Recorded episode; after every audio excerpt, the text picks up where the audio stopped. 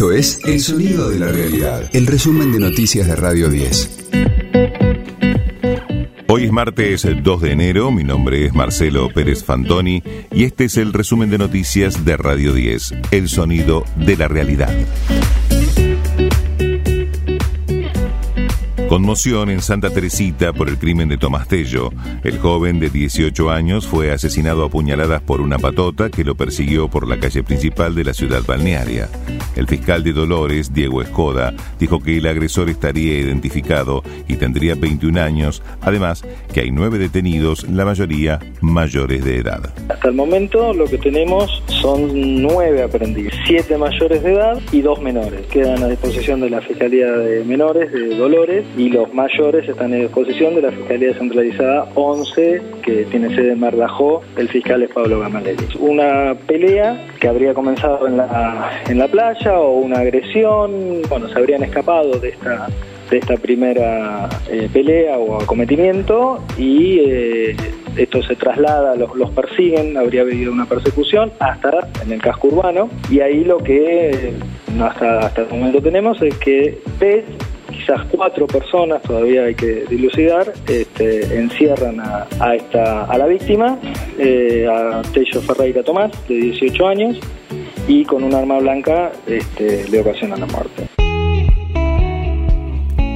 El nuevo año comienza con manifestaciones y reclamos por despidos en el Estado.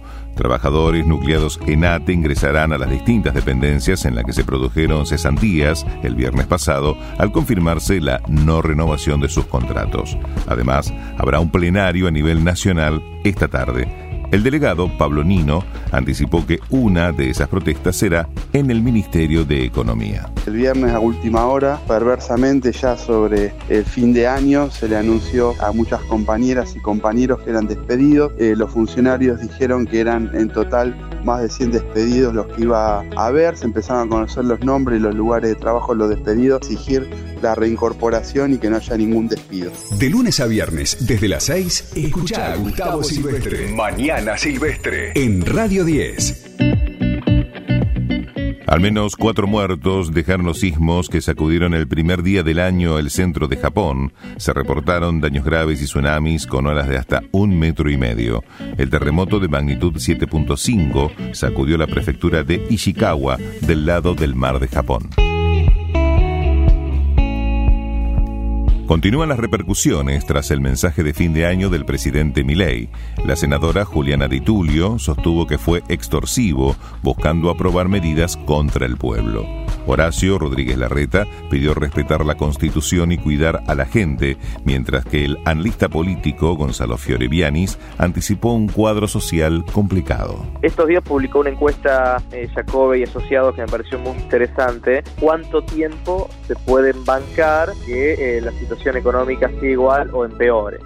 Y cerca del 34% decía que no puede esperar más, un 18% decía que puede esperar seis meses y después iba, iba, iba bajando, iba variando ¿no? Pero ese 34% y ese 18% que dicen que no pueden esperar más o que pueden esperar seis meses, claramente en, los próximos, en las próximas semanas, te diría, porque esto va todo muy rápido y dando cada vez más, eh, las leyes que eh, ha mandado el gobierno también están acelerando bastante los tiempos, creo que ese sector se va a ver cada vez más más eh, frustrado y, enojado con, la política, ¿no? con el gobierno.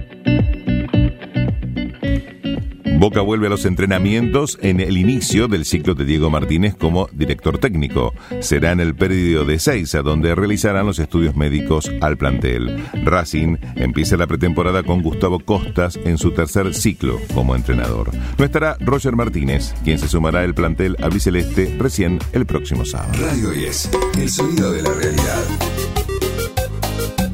El balance de 2023 arrojó sorpresas respecto de los artistas más elegidos. ¿Qué personajes fue la banda más escuchada liderando el ranking de preferencias en Spotify? La agrupación oriunda de Concepción del Uruguay además presentó el nuevo tema Por Dios que no. ¿Qué te pasó? Te fuiste riendo. Realizado junto a la Delio Valdés. El crecimiento en popularidad del grupo quedó reflejado en que su líder, Emmanuel Noir, fue representado en la tradicional quema de muñecos que se realiza cada fin de año en La Plata. Este fue el diario del martes 2 de enero de Radio 10, El Sonido de la Realidad.